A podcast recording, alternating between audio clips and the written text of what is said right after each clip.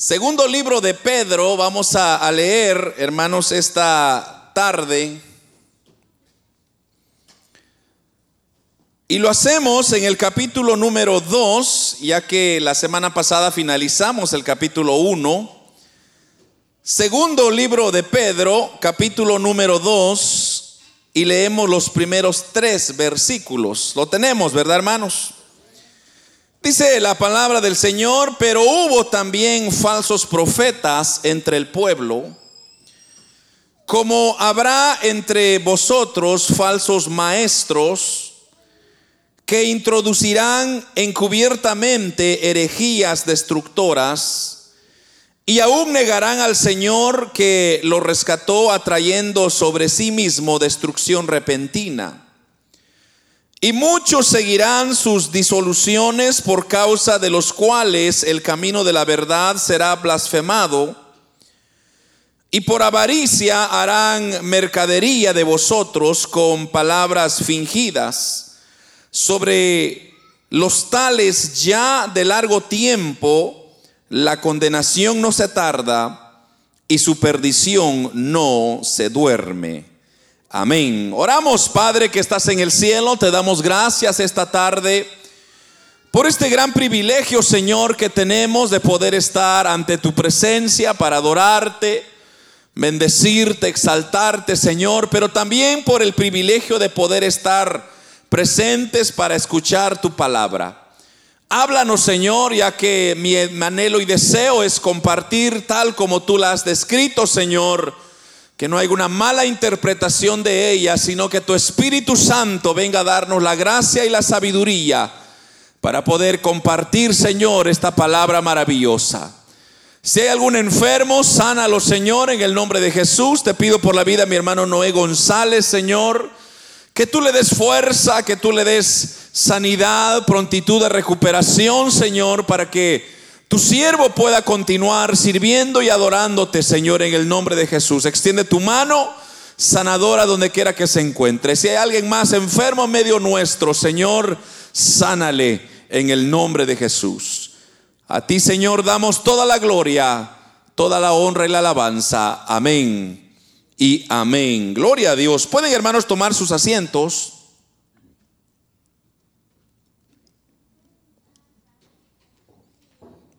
Tenemos, hermanos, en esta tarde un tema muy, muy, muy, muy precioso, de hecho, ya que eh, hemos venido hablando, hermanos, desde el inicio de esta segunda carta de Pedro. Yo no sé si ustedes se recuerdan, pero yo he venido repitiendo unas, unas cuantas cosas y es que el apóstol Pedro está diciéndonos desde el capítulo 1 de este mismo libro que tengamos cuidado de todo lo que nosotros oímos y hacemos, pero, dice él, no dejar de crecer. O sea, en otras palabras, la intención del apóstol Pedro con esta carta es instruirnos a nosotros para que no nos quedamos enanos espiritualmente, sino que crezcamos. Pero dice, tener cuidado, ¿cómo vamos a crecer? Y quizá el ejemplo más práctico es, por ejemplo, en nuestros hogares. Usted es, usted va a crecer a sus hijos tal como usted piensa que debería educarlos y usted los educa y quizá otro padre educa a sus, hijos de otra manera.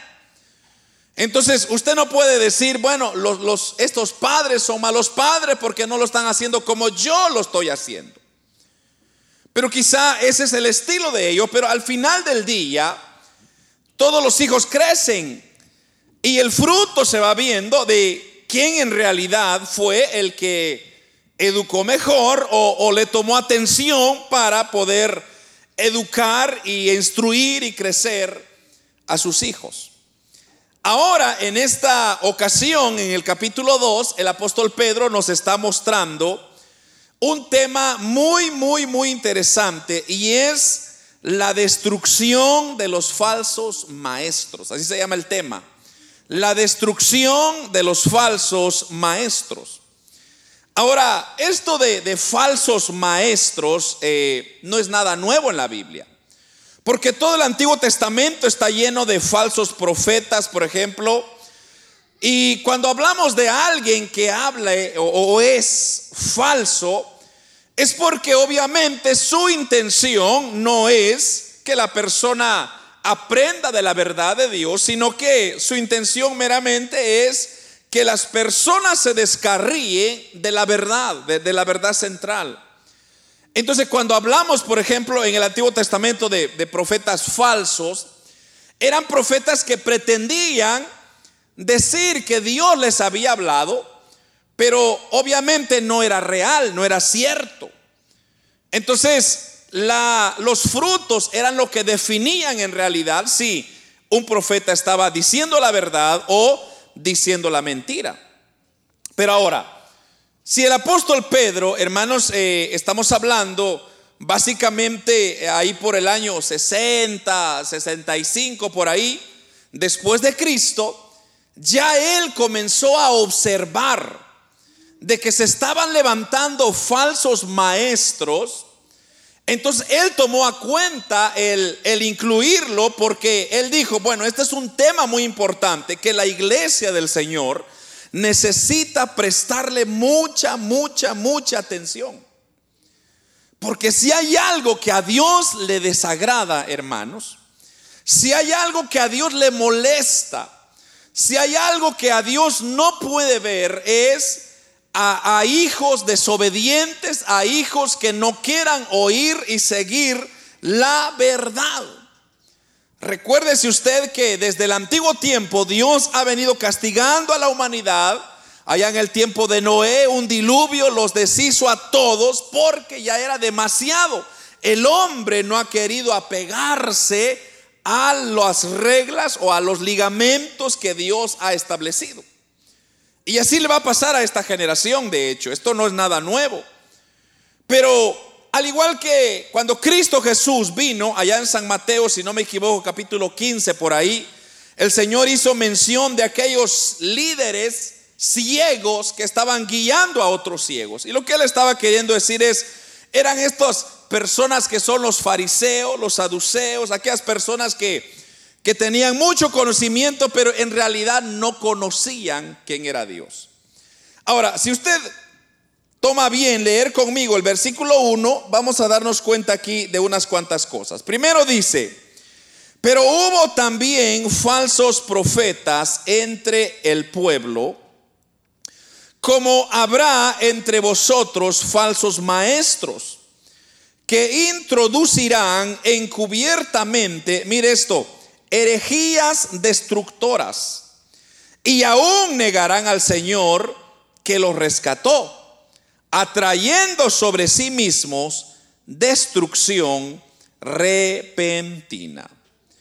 Primeramente vamos a definir el término de lo que sería herejías. ¿Qué es una herejía o qué es un hereje? Esa palabra en el griego, hermanos, significa elegir elección, el que se elige. Y básicamente es un cuerpo de hombres que siguen sus propios principios, eh, enmascarados, vamos a decirlo, como secta o partido, que, que son usados para atraer a un grupo de personas y llenarles con su conocimiento, pretendiendo de que lo que ellos están diciendo es la verdad. Entonces, y esos tenemos ejemplos muy claros en la Biblia, porque, por ejemplo, mire, vámonos a Hechos, no, traje versículos escritos hoy, así que me va a tener paciencia, pero ahí en la pantalla van a aparecer Hechos capítulo número 5, versículo 17. Mire lo que dice este versículo. Entonces, levantándose el sumo sacerdote y todos los que estaban con él, esto es, mire, mire, mire lo que dice, la secta de los saduceos se llenaron de celo. Entonces ya en Hechos de los Apóstoles estaban levantando sectas. En el versículo 17, la secta de los saduceos. Avance para adelante, el capítulo 15 de Hechos, aquí hace mención otro, que son los fariseos. Mire esto, 15.5.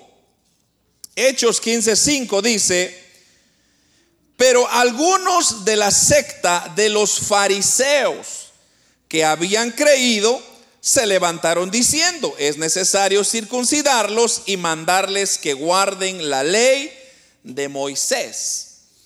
Eh, como usted va notando, la Biblia claramente lo llama secta. Y una secta es un grupo de personas que han elegido seguir sus propios principios. Entonces, los saduceos y los fariseos eran personas muy, vamos a decir, capacitadas, muy estudiadas muy desarrolladas, pero ellos tenían un problema. Y es que el problema más grande que ellos tenían es que ponían su conocimiento antes que a Dios. O sea, ellos se creían tanto que ellos pensaban que como ellos no había nadie más. O sea, ellos decían, si ustedes no se hacen como nosotros, ustedes se van a condenar. Solo nosotros vamos a ser salvos. ¿Por qué? Porque nosotros seguimos la ley como tal y, la seguimos a perfección. Y de hecho, eh, hemos estado estudiando San Mateo. San Mateo también está hablando de este mismo tema de los fariseos, los saduceos, personas muy estudiosas, pero ellos se apegaban tanto a la ley que en cosas tan pequeñas, yo, les hacía mención a los hermanos el día viernes, de que ellos, fíjese, mire, aquí está un buen ejemplo, mire, por ejemplo, si esta planta me nació a mí en mi terreno, estamos hablando de los fariseos, si a ellos le nace esta planta, entonces ellos decían, el 10% de esta planta le voy a dar al, al, templo. Entonces agarraban ellos la hojita y la traían al templo, al sacerdote, decían, miren, nosotros ofrendamos el eneldo, las hojas de nuestro fruto, para que vean que nosotros sí seguimos la ley. O sea, eso era lo que ellos querían que, que, dijeran de ellos. Una pequeñez así, una flor aquí, una flor, miren, miren, nosotros estamos siguiendo la ley al pie de la cuenta. Entonces, viene Cristo. Y Cristo les dice, ustedes son hipócritas, le dice. Porque ustedes están ofrendando el eneldo, las hojas tan sencillas para que todo el mundo los mire. Pero en su casa, ustedes son personas que están desagranando a Dios porque están dejando sin comida a su familia. Sus padres están abandonados, sus hijos no tienen que comer y ustedes aquí pretendiendo que, que, están haciendo las cosas. Eso no le agrada a Dios. Entonces, lo que el Señor les quiso decir a ellos es que ellos lo que tenían era una secta. Una secta es aquella que aquel grupo de personas que impone lo que ellos piensan, lo que ellos sienten, lo que ellos dicen. Ahora, ¿por qué el Evangelio no es una secta? ¿Por qué el Evangelio no es caracterizado como una secta? Porque el Evangelio está lleno de pruebas contundentes que se han visto a través de la ciencia, científicamente se han comprobado elementos la Biblia es el libro más vendido a través de la historia de la humanidad. La Biblia es el único libro que ha podido cambiar y transformar la vida de un ser humano. Ni otro libro se ha, podido hacer eso. Entonces, por eso es que la, palabra de Dios o, o, los cristianos no somos una secta, sino que somos, tenemos una relación personal con Dios y las sectas usualmente salen, hermanos, basados en, en desconformidad, por ejemplo. Hay personas que dicen, yo quiero una iglesia como a mí me gusta. Así que yo voy a hacer mi grupo, yo voy a hacer mis ideas, yo voy a hacer la iglesia como a mí me gusta. Entonces, ya no estamos agradando como a Dios le gusta, sino que como a mí me gusta. Y ahí se convierte en una secta. todas las iglesias, su propósito debería ser ser más como Cristo cada día. Morir yo y que Cristo vaya viviendo más y más en mí. En otras palabras, que mis actitudes, mis acciones, mis palabras, mis pensamientos, mi comportar se parezca más a Cristo cada día. Yo no sé cuántos acá procuran ser eso, pero lo deberíamos de hacer. Yo les, he comentado hace, allá por los 50, por los 40, por esa época, 50, 60 por ahí, salieron con una pulserita que se llamaba What would Jesus do? ¿Qué es lo que Jesús haría? Y el propósito de esa revolución era que las personas, los cristianos dijeran, bueno, estoy frente a un problema, ¿qué haría Jesús en mi lugar?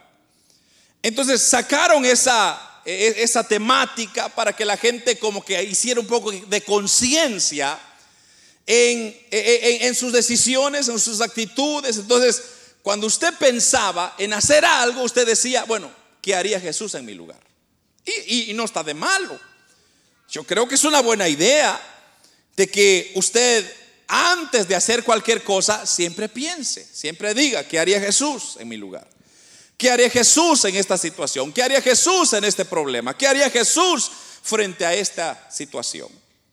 Esa era la idea. Ahora, como le digo, todo aquel que va en contra de este pensamiento que le acabo de describir, se llamaría una secta. Ahora, si el apóstol Pedro, hermano, regresando a nuestra cita, si el apóstol Pedro está diciendo, pero hubo también falsos profetas entre el pueblo. Ahora, ¿de qué pueblo se está refiriendo acá? El pueblo de Israel. Entonces dice, ¿cómo habrá entre vosotros falsos maestros? O sea, él está diciendo, van a ver. O sea, él no está diciendo, quizá van a ver. Quizá van a levantarse falsos hombres que, que los van a querer confundir. Quizá, no, no, no van a levantarse entre vosotros falsos maestros. ¿Y qué van a hacer? Van a introducir encubiertamente, tome nota de ese término, herejías destructoras. Entonces, y eso, hermanos, ya se está viendo muy, muy, muy de cerca hoy en día en nuestra época. Mucha gente que no, no hay que ir tan lejos, nuestra sociedad, en nuestra ciudad, muchas personas se están levantando pretendiendo tener la verdad. O pretender decir que ya, más adelante le voy a explicar, quizá me estoy adelantando un poco, quizá van a decir, ya, ya, Cristo ya es otra cosa, ya pasó de moda, ahora hay que continuar haciendo otras cosas y comienzan a llenarnos y esto, hermanos, es común en muchas iglesias. Ya muchas iglesias, se dice que muchas iglesias ya cerraron. Estaba viendo una estadística recientemente que el 40% de iglesias cerraron en pandemia. Entonces, mi pregunta es, ¿cómo es posible que una iglesia se, se cierre en medio de pandemia? Porque si nosotros, hermanos, tenemos a Cristo como el Señor y Salvador de nuestra vida, entonces el deseo de Dios no es cerrar, el deseo de Dios es abrir iglesias. Y nuestro deseo, de hecho, esta iglesia nació en mera pandemia. Y gracias a Dios que así fue, porque Hermanos, nosotros estamos dando testimonio del poder de Dios que no es el hombre quien sostiene la iglesia, no es el hombre quien dice, es que porque yo soy así. No, no, no, es Dios, amados hermanos, quien sostiene la iglesia y la va a guardar y la va a proteger, aunque haya sequía, aunque haya hambre, aunque haya pandemia, aunque haya enfermedad. El Señor siempre será el dueño de la iglesia.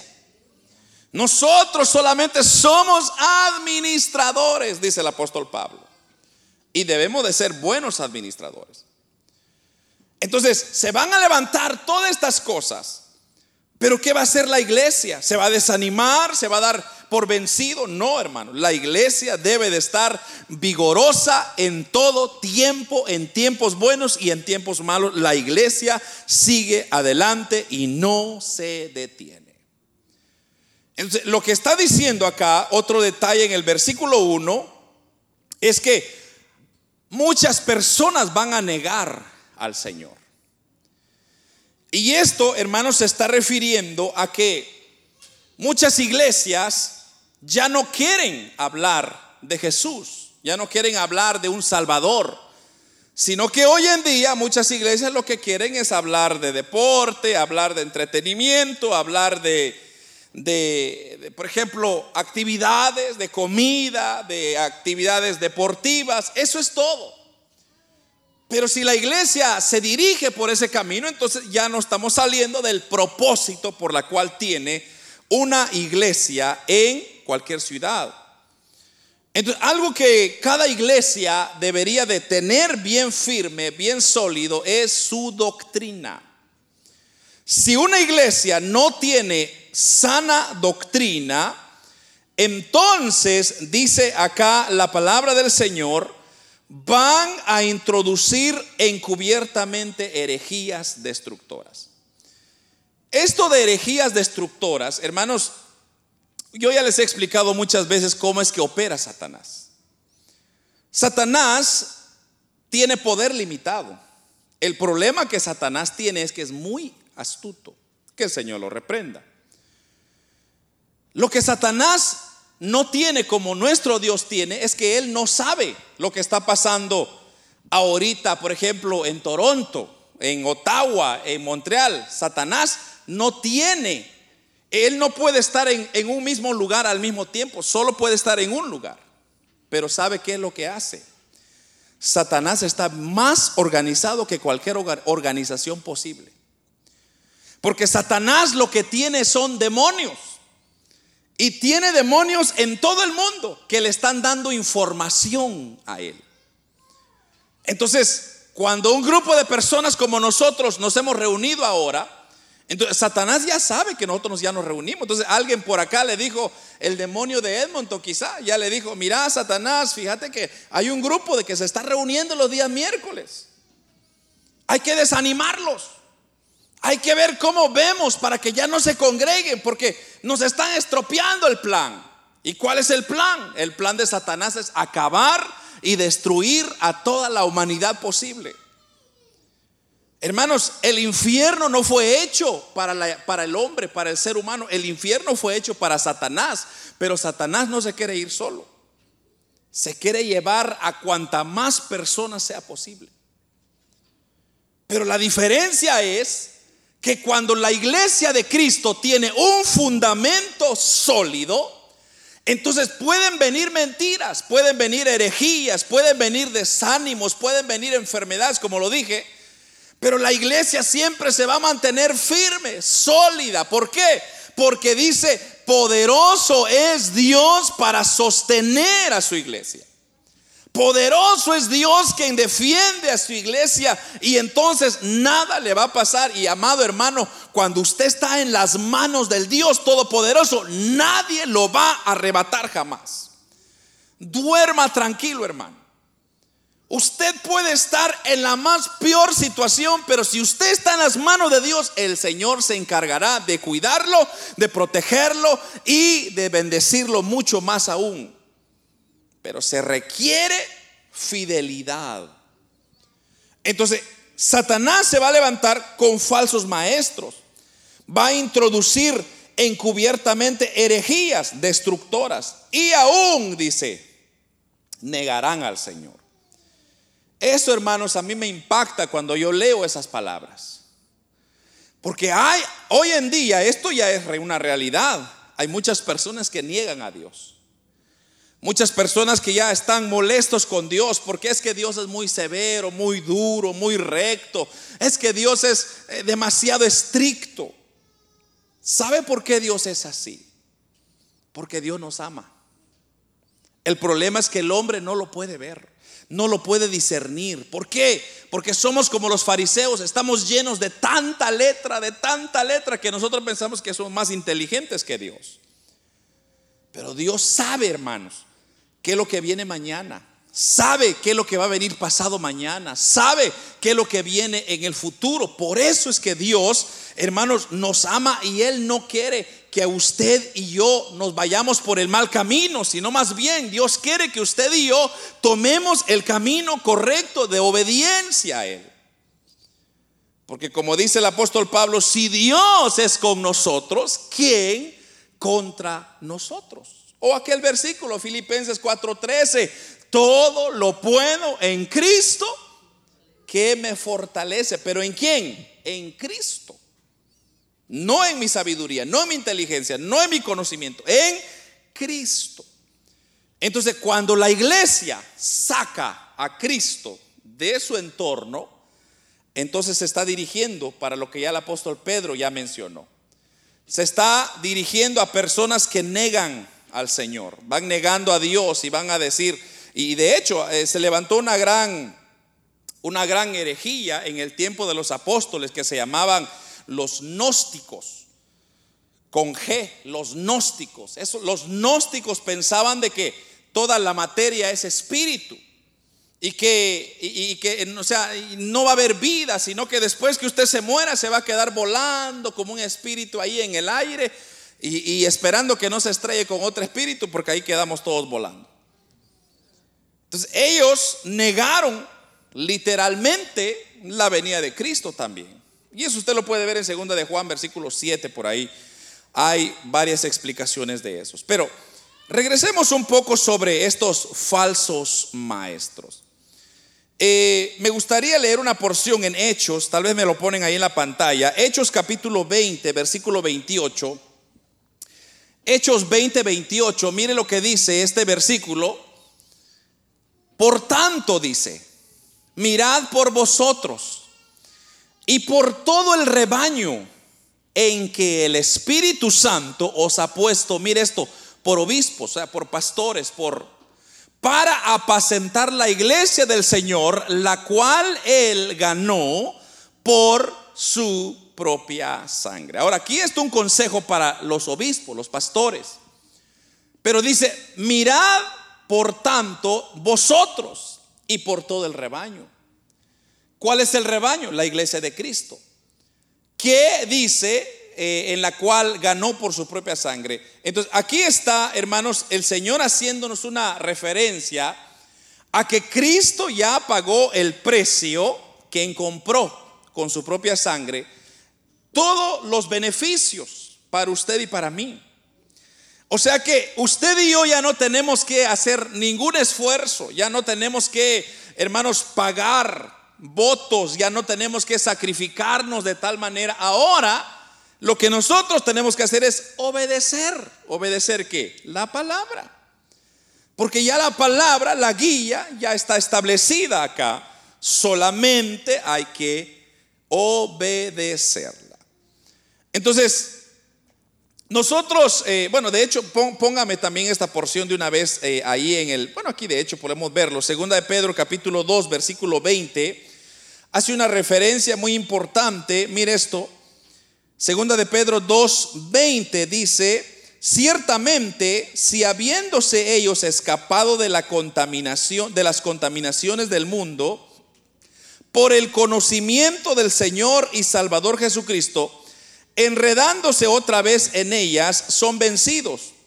Su postre estado viene a ser peor que el primero. Aquí está haciendo una referencia. Bueno, si quiere leamos el 19 les prometen libertad y son ellos mismos esclavos de corrupción, porque el que es vencido por alguno es hecho esclavo del que lo venció. Lo que está refiriéndose este versículo, versículo 20, es que cuando usted cae de esclavo en las manos de alguien, usted llegó a ser esclavo de esa persona.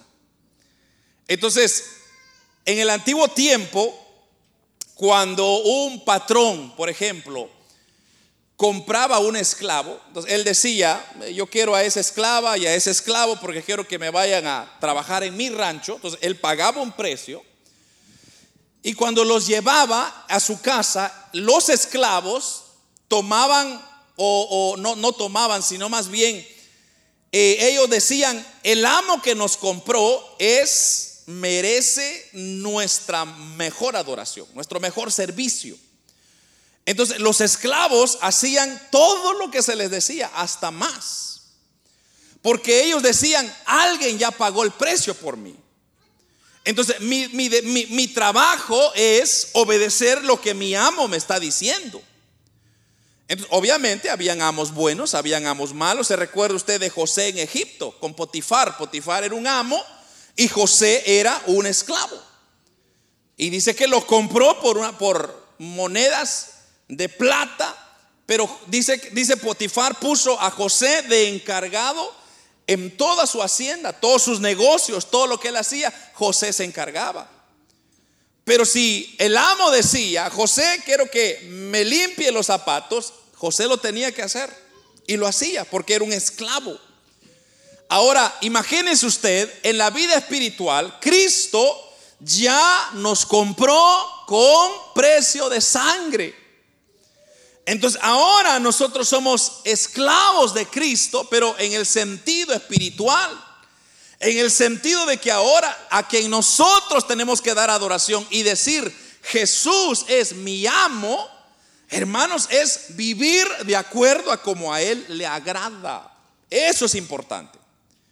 Entonces, yo no vivo mi vida como yo merezco, como yo creo, porque yo soy esclavo. ¿Esclavo de quién? De Cristo, en el buen sentido de la palabra. Porque si hay algo que este este Dios, este, este que nos compró, este patrón, este jefe que nos compró, hermanos, no se compara a, a nada de esta humanidad.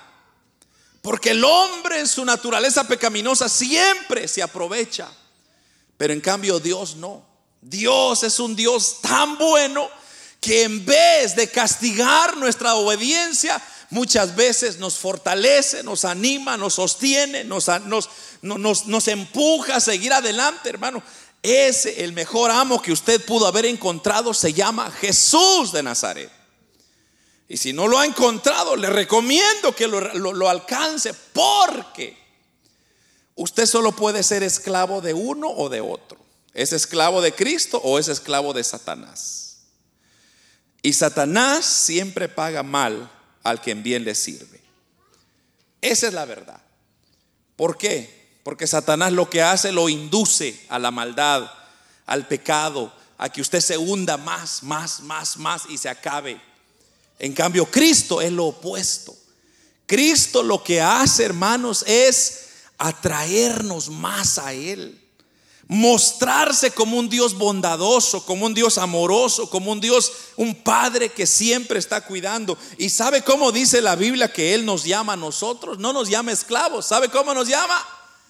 Amigos. Dice Cristo, ya ustedes no son cuales ustedes son mis amigos, porque mis amigos saben los negocios de mi Padre. Y ese privilegio, hermanos, es precioso, es maravilloso. Otro punto que veo en el versículo 2 dice, y muchos seguirán sus disoluciones por causa de los cuales el camino de la verdad será blasfemado. Esto de, de, que será blasfemado, serán destrucción, son, estamos hablando de, de elementos destructivos. Entonces, hay otra versión que dice, muchos seguirán sus caminos destructivos. O sea que en vez de seguir al Señor como se debería hacer, muchos seguirán o traicionarán la fe, abandonarán el camino de la salvación, se separarán de Dios, de la fuente de Dios. Y entonces ahí habrá ganado el acusador de nuestras almas, quien es Satanás. Pero hermanos, en este mundo, lo que nosotros tenemos que hacer como hijos, como escogidos de Dios, es mantenernos lo más cercano a Jesús posible. Porque cuando más cerca usted está de Dios, más cerca podrá oír la voz de Dios. Hay una figura que a mí me encanta mucho eh, en los evangelios y es el apóstol Juan. Bueno, hablando un poco de caracteres, cuando hablamos del apóstol Pedro y hablamos del carácter del apóstol Pedro, ¿qué es la imagen que se le viene a usted del apóstol Pedro? Una persona arrebatada, ¿verdad? Una persona que ah, reacciona rápido, ese no piensa, ese actúa, dice las palabras y aunque ya ofendieron, después se arrepiente. Pero el apóstol Juan es muy diferente. Dice que el apóstol Juan era un apóstol tierno y él siempre se recostaba en el pecho del Señor. Y yo decía, ¿por qué? Y ya usted ha visto hasta sus hijos, ¿verdad? Hay hijos que son así bien rebeldes, hay otros que son bien tiernos. Ay, solo con mamá quieren pasar. ¿Por qué? Porque el apóstol Juan tenía un, un carácter más sensible. Pero sabe algo que a mí me llamó mucha la atención cuando yo estudiaba eso, era que cuando usted tiene su oído cerca de alguien, ¿qué, ¿qué ocurre? Usted puede oír más fácilmente cuando el maestro habla. Y por eso Juan escribió el Apocalipsis. Juan escribió sus cartas, escribió el Evangelio según San Juan. Y si usted nota en su escritura, en la forma como él habla, él habla mucho de esa relación más íntima con Dios. Porque él reposaba, inclusive los apóstoles decían, hey Juan, pregúntale, ¿va a haber cena hoy o no va a haber cena? ¿Se recuerda? La, la multiplicación de los cinco mil. Le dijeron, Juan, pregúntale qué vamos a hacer porque ya se está haciendo tarde. Yo, yo me imagino el apóstol Pedro, hermano, aquel apóstol Pedro, bravo, más cuando no come, se pone bravísimo el Pedro y dice, este Jesús, ¿cuándo va a terminar de predicar? Muy largo el mensaje, hombre. Ah, eh, Juan, Juan, Juan, pregúntale al maestro, ¿vamos a comer hoy o no vamos a comer? Y entonces viene Juan y le dice, maestro, fíjate que ahí se escucha un chisme que ¿Va a haber comida? No va a haber comida. Pero él estaba cerca. Entonces, voy, a la intención, voy al hecho de que entre más cerca está usted de Dios, más va a poder oír su palabra. Entre más lejos está usted, menos va a oír la palabra. El consejo es, manténgase cerca de Jesús. Amén. Ahora, regresando a esto, hermanos, que de lo que el apóstol Pedro está diciendo. Él está diciendo, bueno, se van a levantar falsos maestros, falsos profetas. Y dice, regresando al versículo 1, traerán herejías destructivas. Esto de traerán herejías destructivas es que lo van a hacer muy sutilmente, lo van a hacer en secreto. Y usualmente para poder meter el error, el pecado, eh, algo que vaya en contra de la voluntad de Dios, nunca es expuesta en luz, en luz visible, sino siempre expuesta en lugares oscuros. ¿Por qué? Porque es la forma que Satanás siempre ha trabajado. Lo vemos desde allá con Adán y Eva, por ejemplo. Satanás no, no, no se le presentó a Eva, ¡ah! Yo soy el diablo, Eva, tenme miedo. No, fue muy sutil. Se le presentó como un ángel de luz y con unas, unas voz muy, muy, muy apacible, como diciéndole, Eva, ¿qué te pasa, mujer? Tú eres más inteligente que Dios. Come de ese árbol, hombre. Dios te dijo que no comiera. No, hombre, no le hagas caso. ¿Dónde está Dios? ¿Lo puedes ver? Sutil. Y así es el pecado. Así es los falsos maestros. Siempre están entre bastidores, es el término que se usa. ¿Por qué? Porque los falsos profetas, los falsos maestros, siempre van a esconder la verdad y exponer la mentira. Siempre. Y esto es muy interesante, hermano, porque inclusive hay predicadores. Usted los ve en YouTube, en Facebook, en todo lugar, que hablan muy bonito y, leen la Biblia muy bonito, pero sus intenciones son otras. Están entre vestidos, están entre bastidores, que después se da cuenta usted. Por ejemplo, yo les decía hace muchos años atrás, allá por en el 60 quizá, salió un libro que se llamaba Cuando la sal pierde su sabor. Es un buen libro que habla sobre las disciplinas del ayuno, la oración, el evangelismo. Pero es un libro, hermano, muy apegado a la Biblia. Yo lo leí varias veces y ese libro está descontinuado. Entonces, curiosamente, yo dije, voy a investigar un poco sobre el autor. ¿Qué pasó con ese autor? Porque tuvo que haber escrito otros libros. Ah, le digo, muy lindo el libro. Investigando, investigando, entonces le llegué a que ahora él es un pastor. Y él mismo en una prédica, entonces yo lo puse, dije, pues ha de ser un excelente ministro. Y él estaba predicando en Colombia y de hecho se, se adhirió a un ministerio en Colombia, bien grande.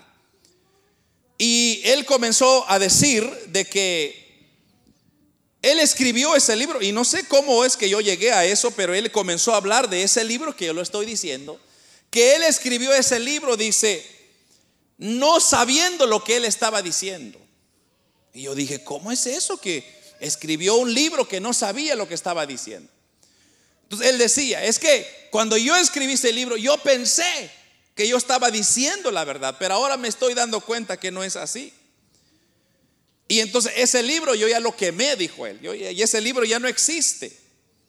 Pero voy a hacer otro libro revisado, donde ahora sí yo entiendo lo que estoy diciendo, o sea, dando a entender de que lo que él escribió no sirvió.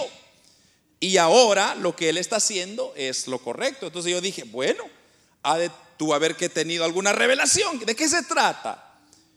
Pues bueno, ahora es de una iglesia de prosperidad. O sea, su intención es ganarse su sueldo en base a personas que, hermanos, están engañadas lamentablemente. Ellos solo hablan de que si usted no, no es próspero, usted no es bendecido y usted no puede ser no puede ser un creyente en maldición, entonces usted tiene que tener una mansión y una y hay personas que han caído en esa trampa. Pero mire, hermano, yo no necesito demostrarle a nadie acá en este mundo de que la bendición de Dios solo se revela a través de cosas materiales. Dios a mí me bendice con cosas materiales, pero a Dios sea la gloria. El problema es que la, la avaricia del hombre, del ser humano, no tiene límites. Y ese es el problema. Como entra la codicia, entonces, y de hecho ahí lo dice, miren el versículo 3, dice, esto es de acuerdo a lo que dice la Biblia, y por avaricia harán mercadería de vosotros con palabras fingidas. Entonces tenga cuidado quien escuche usted, porque hay personas que le van a meter ideas pero todas esas ideas no tienen fundamento, porque la mayoría de ellas son codicias que los seduce a llevar a través de las lujurias de la carne, que van a llevarlos siempre hacia las riquezas, la salud, el poder, la influencia, pero nadie los va a llevar a postrarse delante de Dios y decir, soy pecador, ten piedad de mí porque soy pecador. Hermanos, el Evangelio de Jesucristo es de sufrir. ¿Por qué? Porque usted está peleando con un ámbito espiritual. Y el ámbito espiritual, hermano, no se mira. Entonces, usted puede tener una hermosa casa y gloria a Dios, puede tener los vehículos que usted quiera y gloria a Dios por usted. Dios lo ha bendecido, lo ha prosperado, qué bueno. Pero no vaya usted a agarrar eso como una herramienta para poder decir, si yo no tengo un carro, entonces yo no soy bendecido. No, no. Usted puede tener una bicicleta y ser más bendecido que el que tiene un carro. Porque tienen carro y están ahorcados con deudas. Qué bueno, sí, ya lo pagó, gloria a Dios. Como dije, no, no podemos también ir extremos, pero hay estas, estas sectas, estas iglesias que hablan de solo prosperidad, nunca le van a hablar a usted de algo espiritual. Nunca le van a hablar a usted de algo, mire, hermanos, dobleguemos la carne, hagamos, trabajemos en nuestro carácter, nada. Sino que todo eso, usted todo lo puede. Usted lo va a hacer, lo va a lograr. De su diezmo, de mil, para que le vayan diez mil. Y así. Cuando la gente habla así, entonces estamos hablando de una destrucción, hermanos, que se aproxima. Y es lo que dice el versículo 1, que traerán sobre sí mismos destrucción rápida. ¿Sabe que hay personas, por ejemplo, hay un televangelista en los 60 por ahí, que se llamaba Jim Baker, creo que es Jim Baker, que él se bajó a tanta, mire, se hizo millonario de tanta, le, decía a la gente, mire, si usted da 10, 10, dólares, yo voy a orar a usted y Dios le va a dar 20. Y nunca recibía la gente nada, pero así se, se llenó de millones. Y sabe que a ese Jim Baker lo acusaron de lavado de dinero, porque pasaba el dinero y lo, pasaba a su secretaria, y su secretaria pasaba a otro, y así sucesivamente. Jimmy Swagger, por ejemplo, otro, un televangelístico, hermano, bien conocido, pero ¿qué pasó? Se envaneció, la avaricia. Guillermo Maldonado, el de Colombia, el de hoy en día, para que usted tenga una idea. Son personas que lo único que quieren es prosperidad, prosperidad, prosperidad, pero ¿dónde está Cristo? ¿Dónde está de que yo me parezco a Cristo? O sea, ¿dónde ve usted a un Jesús viniendo a hacerse rico en esta tierra? Nunca. Usted no ve a un Jesús diciendo, yo he venido a hacer tesoros en la tierra. No, es más, lo opuesto. Cristo dijo, yo he venido a hacer para que ustedes hagan tesoros en el cielo, donde ni el ladrón ni la polilla le va a hacer efecto. Pero esto, hermano, de, de traer sobre sí mismo la destrucción rápida, es que se está haciendo referencia que esas personas pronto pasarán. Y pudiéramos hacer una gran lista de personas que han lamentablemente blasfemado, como dice el versículo 2, pero que la avaricia harán mercadería de vosotros con palabras fingidas. Sobre los tales ya de largo tiempo la condenación no se tarda y su perdición no se duerme. Entonces, aquí hermanos, nosotros podemos ver de que Dios, como dije, va a castigar a aquel que no quiere obedecer y seguir sus mandamientos. Dios tomará venganza sobre aquellas personas que no quieren obedecer por las buenas el mandato que Dios ha dejado en su palabra.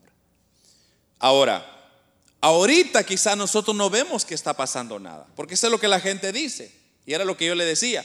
Que mucha gente dice, no hermano, pero es lo que ustedes están diciendo es una mentira, porque ya mi abuelo, tatarabuelo, bisabuelo vienen diciendo lo mismo y no pasa nada.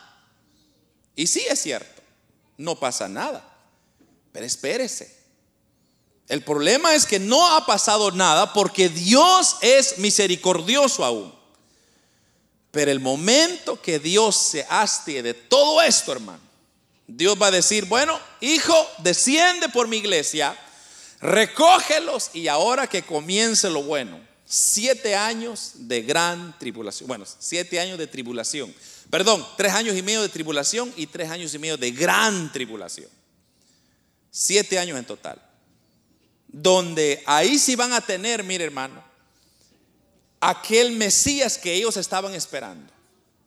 Ese Mesías que va a reinar y va a decir, bueno, aquí se va a hacer como yo les digo o se mueren. Entonces la gente va a decir, ay, yo, hubiera preferido mejor cuando Cristo estaba, no, era tan sufrido. Pues ahora ya se quedaron a sufrir por siete años. Pero, amados hermanos, me gusta la versión, eh, de hecho hay una versión que, se llama la traducción al lenguaje actual, eh, donde dice, este, este mismo versículo dice, esos falsos maestros, mire esto, desearán tener más y más dinero y lo ganarán enseñando mentiras, pero Dios ya decidió castigarlos desde hace mucho tiempo y no se salvarán de ese castigo. Y qué interesante esa versión. O sea, Dios ya dijo, todo aquel que no está conmigo está contra mí y le va a ir mal. Lo, vamos, lo voy a castigar.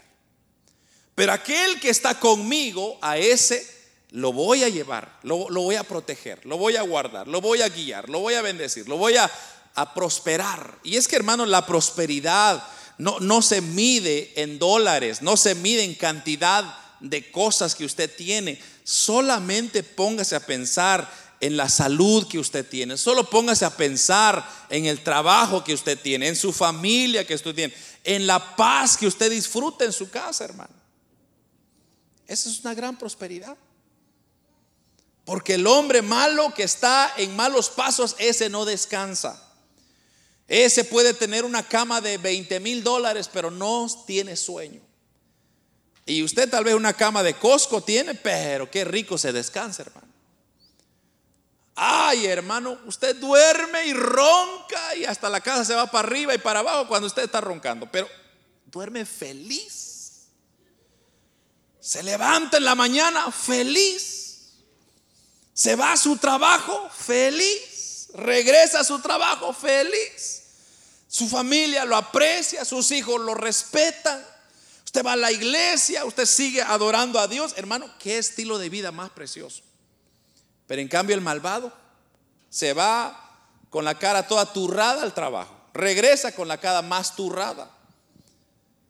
No tiene paz en su casa. La mujer está molesta y se están tirando vasos y platos. Los hijos están perdidos. En cambio nosotros, hermano como le digo, quizá mucha gente mide la prosperidad en, monedas. Si yo tengo millones, soy feliz. No, no, usted puede tener cienes si usted quiere, pero usted va a ser feliz si tiene a Cristo. Pero si usted no tiene a Cristo, usted puede tener como no tener nada, siempre será miserable.